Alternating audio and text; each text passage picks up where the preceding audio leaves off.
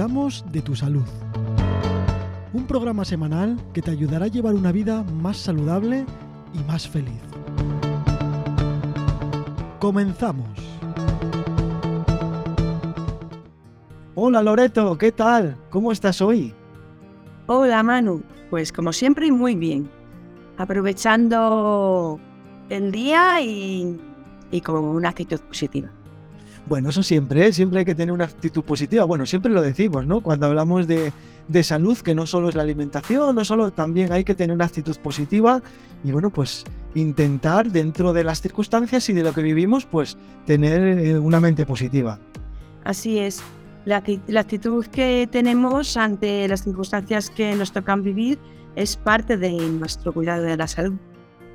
Por supuesto que sí. Bueno, y vamos con otro tema interesante que como siempre digo todas las semanas, todos son interesantes. Este es otro de los que me ha sorprendido también. Y vamos a hablar de el famoso y llamado corte de digestión. Sí, el corte de digestión que últimamente leo muchos titulares de no existe el corte de digestión. Y esto está llevando a bastantes personas a tener una confusión eh, ante el cuidado que hay que tener para introducirse en un baño de agua fría después de comer o de hacer ejercicio o de tomar el sol. Sí, además es que estoy seguro que en este caso hay muchas creencias limitantes de, desde siempre, ¿no? En cuanto a esto. Sí, hay muchas creencias limitantes de, desde siempre, porque lo hemos oído desde pequeños, que nos han dicho no de no te bañes o no te metas en la piscina o en el mar eh, después de comer, ¿no? Espera dos horas hacer la digestión. Porque si no, te puede dar un corte de digestión. Vale, pues vamos a aclarar que no es un corte de digestión lo que pasa, pero sí hay un riesgo y sucede una situación de peligro que puede llevar a la muerte. Bueno, pues antes de nada, antes de empezar a comentar todas estas cosas, Loreto, ¿qué es el corte de digestión? Bueno, un corte de digestión como tal, como indica la, palabra, sería en el proceso de digestión después de comer, esa, eh, esa digestión se corta, ¿no? Deja de, producirse. Y esto sí que no existe. no hay un corte de digestión, no hay un, un, hecho en el que la digestión se corte. Puedes tener una digestión pesada, puedes tener una indigestión, pero la digestión en sí, como tal, no se corta. ¿Qué pasa cuando terminamos de comer? Pues que se inicia este proceso digestivo eh, que necesita mucha sangre y eh, el flujo sanguíneo se concentra en el sistema digestivo. El resto del organismo tiene menos flujo sanguíneo eh, y en, el momento que se está haciendo la digestión, pues puede suceder que un cambio de temperatura nos lleve a, problemas porque no haya esa cantidad de sangre que se necesita en el intestino. Si nos sometemos a bajas temperaturas, el resto del cuerpo va a necesitar sangre para eh, entrar en calor, para recompensar esa bajada de temperatura y el intestino no va a tener la sangre que necesita. Y ahí se pueden producir síntomas digestivos y molestias. Pero lo que sucede cuando nos introducimos en agua fría después de comer, no es un corte de digestión así, tal cual. Es un síncope. Es un síncope que tiene el nombre de hidrocución o shock termodiferencial. Pues no había oído nunca eh, la palabra esta de hidrocución. ¿Qué, ¿Qué, significa esto? La hidrocución es el, el proceso que sucede en el organismo cuando hay un cambio brusco de temperatura. Son los síntomas digestivos que se dan al producirse ese choque térmico. El, choque térmico puede producirse también por un aumento de temperatura, no solo por una bajada.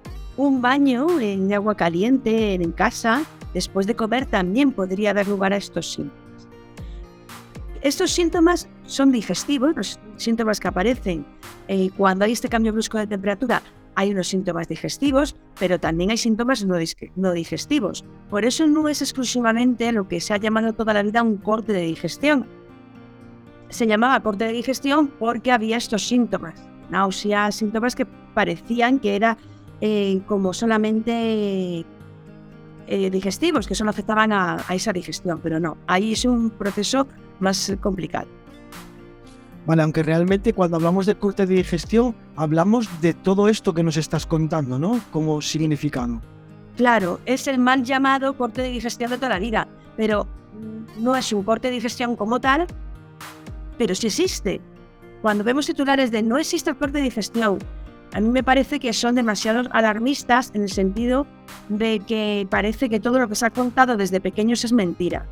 Y es un bulo, pero no lo es. Está mal llamado, el nombre no le corresponde, pero el hecho existe y el síncope existe. Claro, es que muchas veces nos confundimos por estas cosas, ¿no? Porque al final no sabemos ni lo que estamos diciendo.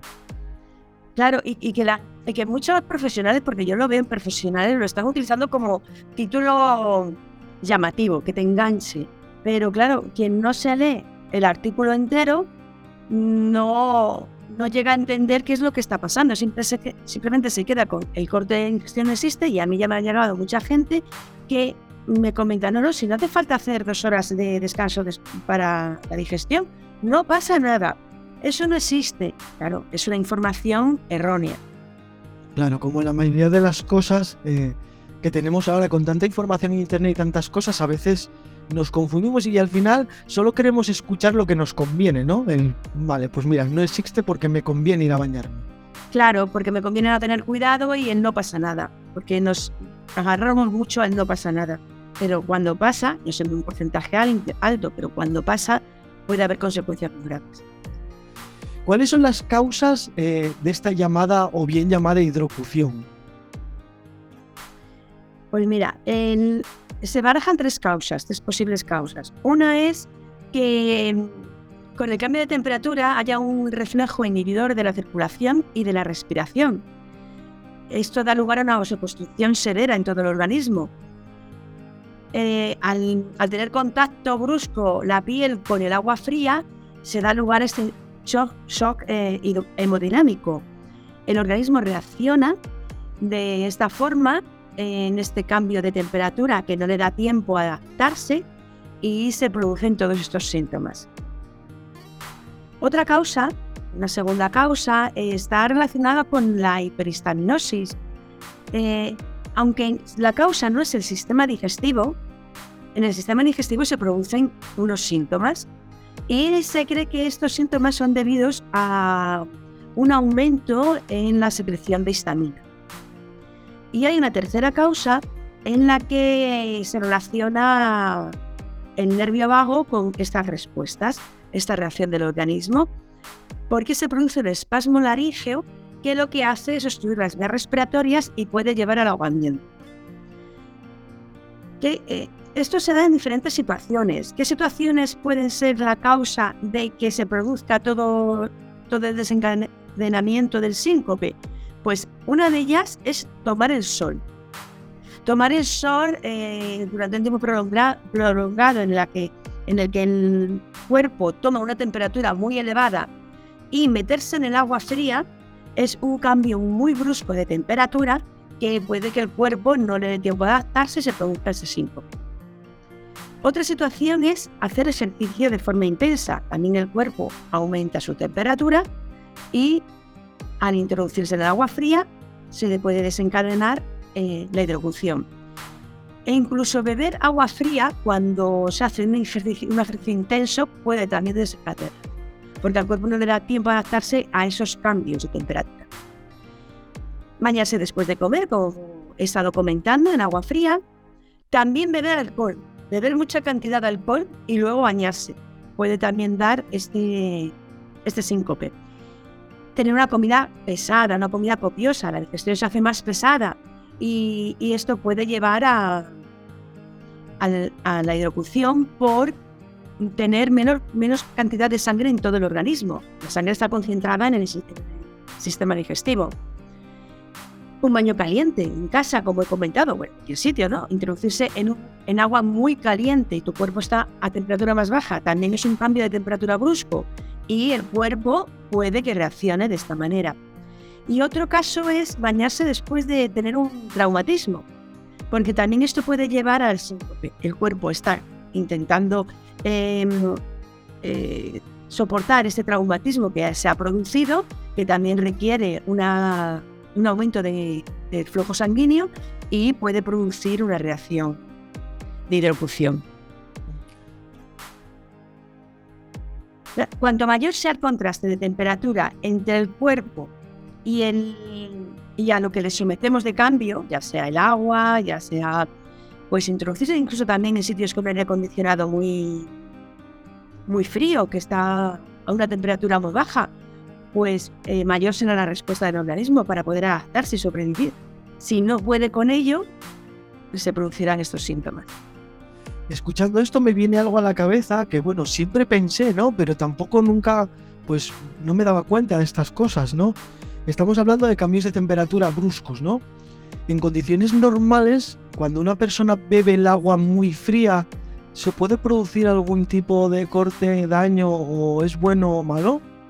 Bueno, el agua muy fría eh, es conveniente no tomar. Sí que se puede producir algún tipo de, pues lo que estamos comentando, algún tipo de síntoma, porque aunque el cuerpo esté a una temperatura normal, si en ese momento, por cualquier circunstancia, no soporta ese cambio de temperatura al que se le está sometiendo, puede haber un inicio de una hidrocución o algunos síntomas que, que puedan dar lugar a que pues, no se esté bien y haya un problema de dolor de estómago, de que en un momento dado dices, es que mal me ha sentado el agua. Puede ser porque estaba muy fría. Por ese cambio de temperatura. Al final no es cuestión de que esté muy fría, muy caliente, sino ese cambio de temperatura que hay entre el que tiene el cuerpo y el que tú le, le metes, ¿no? Eso es. Claro. Bueno, ¿y cuáles son los síntomas del corte de digestión? Bueno, los síntomas del mal llamado corte de digestión o hidrocución son, pueden ser náuseas, vómitos, diarreas. Por, esto, por este motivo, en un principio, pues eh, antiguamente se pensaba que era un corte de digestión porque había esos síntomas digestivos, pero no, son, es, eh, es consecuencia de la hidrocución, estos síntomas digestivos. Eh, pues se produce también mareos, debilidad, dolor de estómago, se pueden dar escalofríos, sudoración, calambres, visión borrosa, la piel empalidece, hay una bajada de presión arterial, el pulso se debilita, puede haber incluso pitidos en los oídos y puede llegar a una pérdida de conciencia, que esto es el mayor peligro que hay eh, si estás dentro del agua, porque en este caso es cuando se producen los ahogamientos.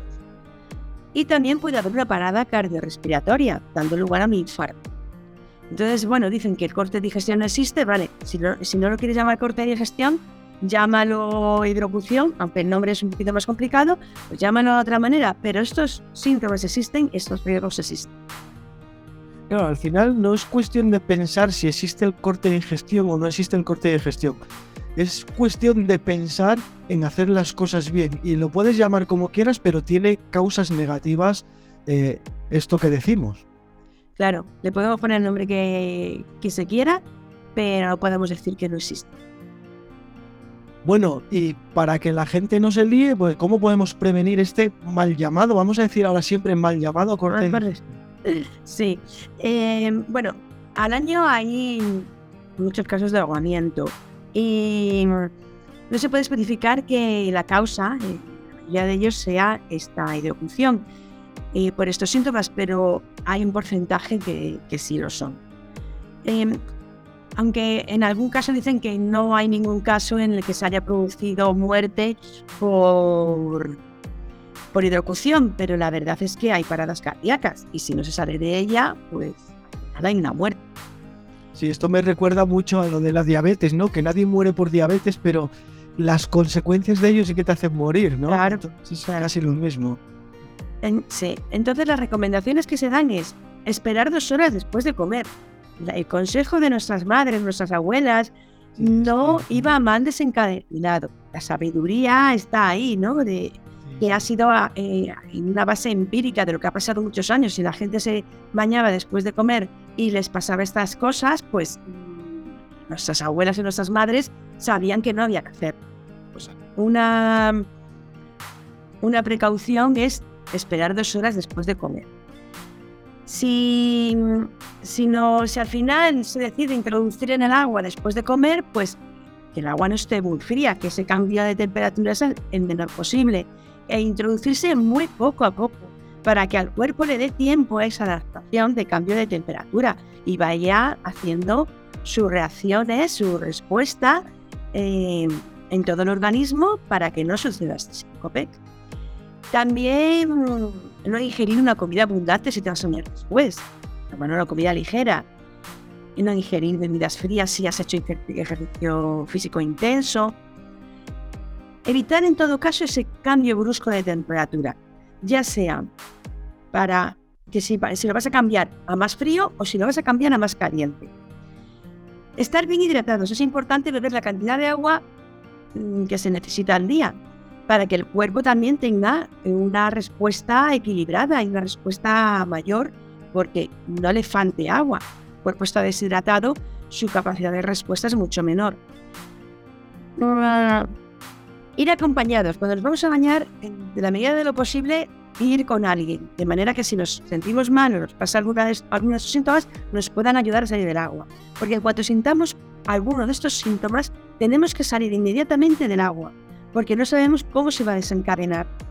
Empiezas con mareos, empiezas, uy, tengo pitidos, uy, qué, mal me encuentro, salir del agua inmediatamente o pedir a alguien que te saque.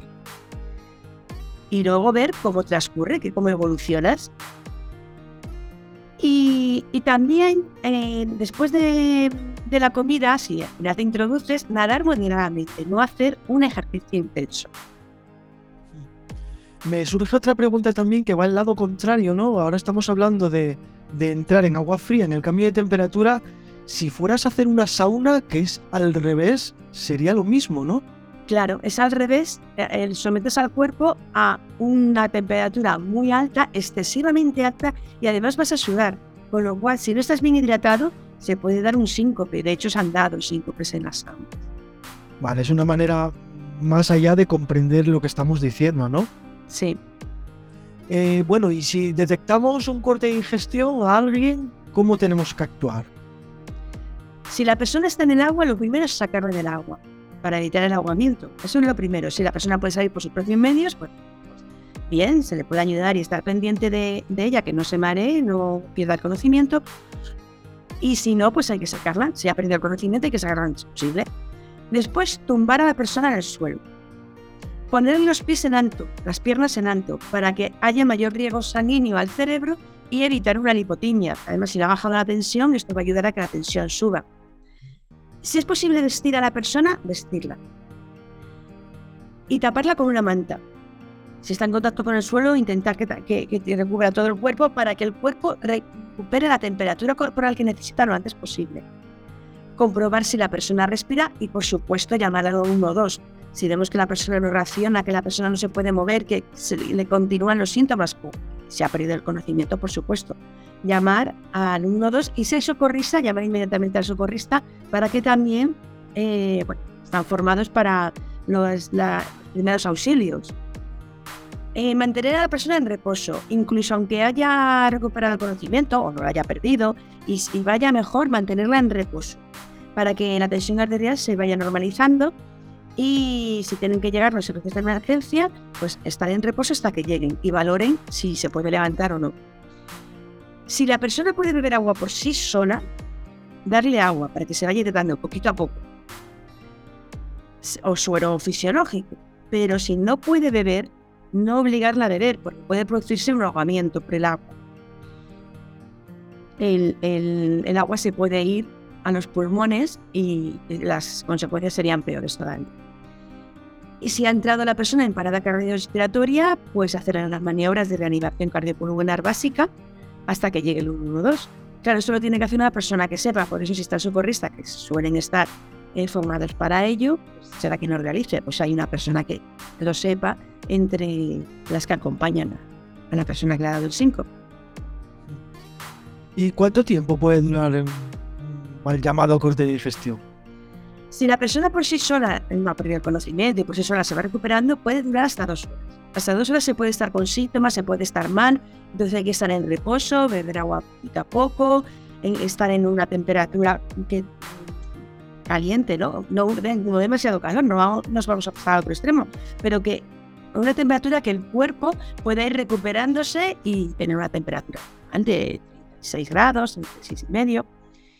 Y, y todo esto, claro, si la persona va reaccionando, si no, al final tiene que ser llamando al 112, porque puede ser que al principio pueda haber una mejoría, pero luego empeore en esas dos horas. Bueno, ahí hay que estar pendiente, esa persona no puede estar sola en esa Claro. Bueno, al final lo que tenemos que hacer siempre ante cualquier duda sanitaria, ¿no? 112 siempre, pase lo que pase, mira, oye, eh, para eso están, ¿no? Para que nos atiendan.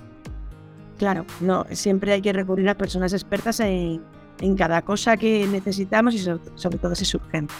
Sí, yo hice el curso de socorrista en su día y si hoy en día tengo que aplicarlo, no sé si me acordaré. Sí, eh, esa es otra cuestión, porque si no lo practicas o haces eh, una formación continua de ir recordando lo que has aprendido, pues al final se olvida. Eso es normal. No, no, claro, es que yo igual lo hice con 20 algo años, o sea, ya llovió. Sería difícil. Sí, pero bueno, hay muchos vídeos en internet. Sí, sí, sí. Para por lo menos eh, recordar los conocimientos. Otra cosa ya en la práctica, porque la práctica, la práctica es otra historia.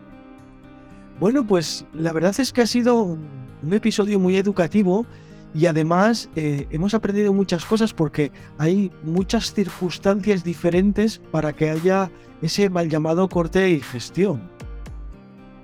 Sí, eh, hay varias circunstancias en las que se puede producir y, tener en cuenta que las consecuencias son graves. Así que cada vez que oigamos lo de es mentira del corte de digestión, no es verdad y no hay que esperar dos horas, eh, no creer no creerlo porque existe esa situación. Sí, además si te pones a pensarlo por lógica, un cambio de temperatura siempre nunca es bueno, ¿no? Un cambio brusco de temperatura. Exacto, un cambio brusco de temperatura, si tu cuerpo en esos, momentos, en esos momentos no tiene la capacidad de adaptación suficiente, te va a llevar a síntomas y a correr un riesgo si es elevado, ¿no? el cambio de temperatura. Bueno, pues nada, como siempre, pues tener cuidado con todas estas cosillas, quedarse en la cabeza con lo que es bueno y lo que es malo, y bueno, cada uno que tome su propia decisión, ¿no? Pero que sepa que, que sí que realmente sí tiene eh, cosas negativas el, hacerlo mal. Exacto. Estar bien informado es importantísimo. Y cuando se lea algo así de esto es mentira, se está diciendo toda la vida, bueno, leer bien eh, lo que se dice y, contrastar también la información. Porque, claro, yo he leído artículos a los que pone, no, no es el corte de digestión mentira, pero luego explican todo esto. Entonces, la persona que lo lee y que no es experta en el tema o que no tiene conocimientos sanitarios, se queda en la mente con el corte de digestión no existe. El resto llega, aunque lo lea, a lo mejor no lo interioriza ni llega a entender. Cuidadito con poner estas cosas. Claro, es que realmente somos de leer titulares y quedarnos con el titular. Y a veces no es que este, el titular esté diciendo algo que no sea cierto, pero siempre hay que leer el resto para saber de qué estamos hablando. Claro, hay que, hay que leer el resto y también responsabilizan a las personas que eh, ponen estas cosas de esta manera. Y no piensan en que puedan malinterpretar esas palabras. Yo ante la duda siempre pensé, y sobre todo desde hace un tiempo para acá, cuando estás leyendo algo, cuando te interesa un tema, eh, siempre acabar preguntando a un profesional, porque podemos leer mucho por internet, podemos escuchar mucho, pero al final, ¿qué mejor cosa que ir a preguntar a tu médico, a tu farmacéutico o al profesional que corresponda en el tema que, que necesitas saber? Sí, y que te expliquen bien, porque también hay profesionales sanitarios que tienen muchos conocimientos, pero no saben comunicarlo, transmitirlo a personas que no entienden las palabras técnicas. Si le has preguntado a un profesional sanitario y no has entendido lo que te dice, pregunta a otro hasta que lo entiendas. Porque cuántas veces hemos ido al médico y nos han dicho tantas palabras técnicas que, dices, madre mía, ¿qué me ha dicho? Si no me he enterado de nada. Y a mí me llegaba mucha gente a la farmacia que me decía, mira, me han dado este informe, me han dicho tantas cosas que no he entendido que no sé ni lo que tengo que hacer. Y se lo teníamos que explicar. Entonces, es muy importante entender lo que te dicen. Si te utilizan palabras técnicas, si te utilizan em, eh, conceptos que no entiendes o la explicación que te dan es tan liosa que, que no has entendido nada, consulta a alguien que sepa y que te lo explique de otra manera en base a tu conocimiento. Bueno, pues nos quedamos, nos quedamos con todo esto. ¿Y cómo nos podemos poner en contacto contigo, Loreto, para cualquier duda o sugerencia? Estoy disponible para cualquier duda o sugerencia en consejoysalud.es, en la página de contacto, o en loretoserrano.com, también en la página de contacto. Y, estaría encantada de que cualquier sugerencia de un tema que quieran saber eh, los oyentes, me, me, lo, me lo expongan y, y, yo hago ese, ese post y ese programa en, en base a ese tema para resolver dudas. Ya he, tenido alguna sugerencia y, bueno, pues la gente agradece mucho el tener esa información de una manera que la entienden y que además la, la recuerdan. Mm. Además, bueno, ya tenemos eh, más de 50 capítulos ya, yo creo que rondamos los 60 aproximado, no lo sé ahora. Entonces, bueno, yo creo que hay biblioteca bastante para eh, hacer la pregunta que corresponda o por si no hay alguno, pues, pues que lo digan, ¿no? Incluso ampliar alguno de los que tengamos. También, si quieren que algún tema, eh, pues, porque se han enterado de que hay algo más, que ha surgido un conocimiento más, o ha leído algo que no está en, en el programa o en el post de Consejo y Salud, pues que nos propongan que lo ampliemos. Sí, recordamos consejoysalud.es, es donde están todos los posts y bueno, en Spotify, buscando por Onda Pro, eh, encontramos estos episodios grabados en audio. Sí, ahí lo pueden encontrar. Bueno, Loreto, pues nada, aquí nos despedimos hasta la semana que viene. Hasta la semana que viene, Manu.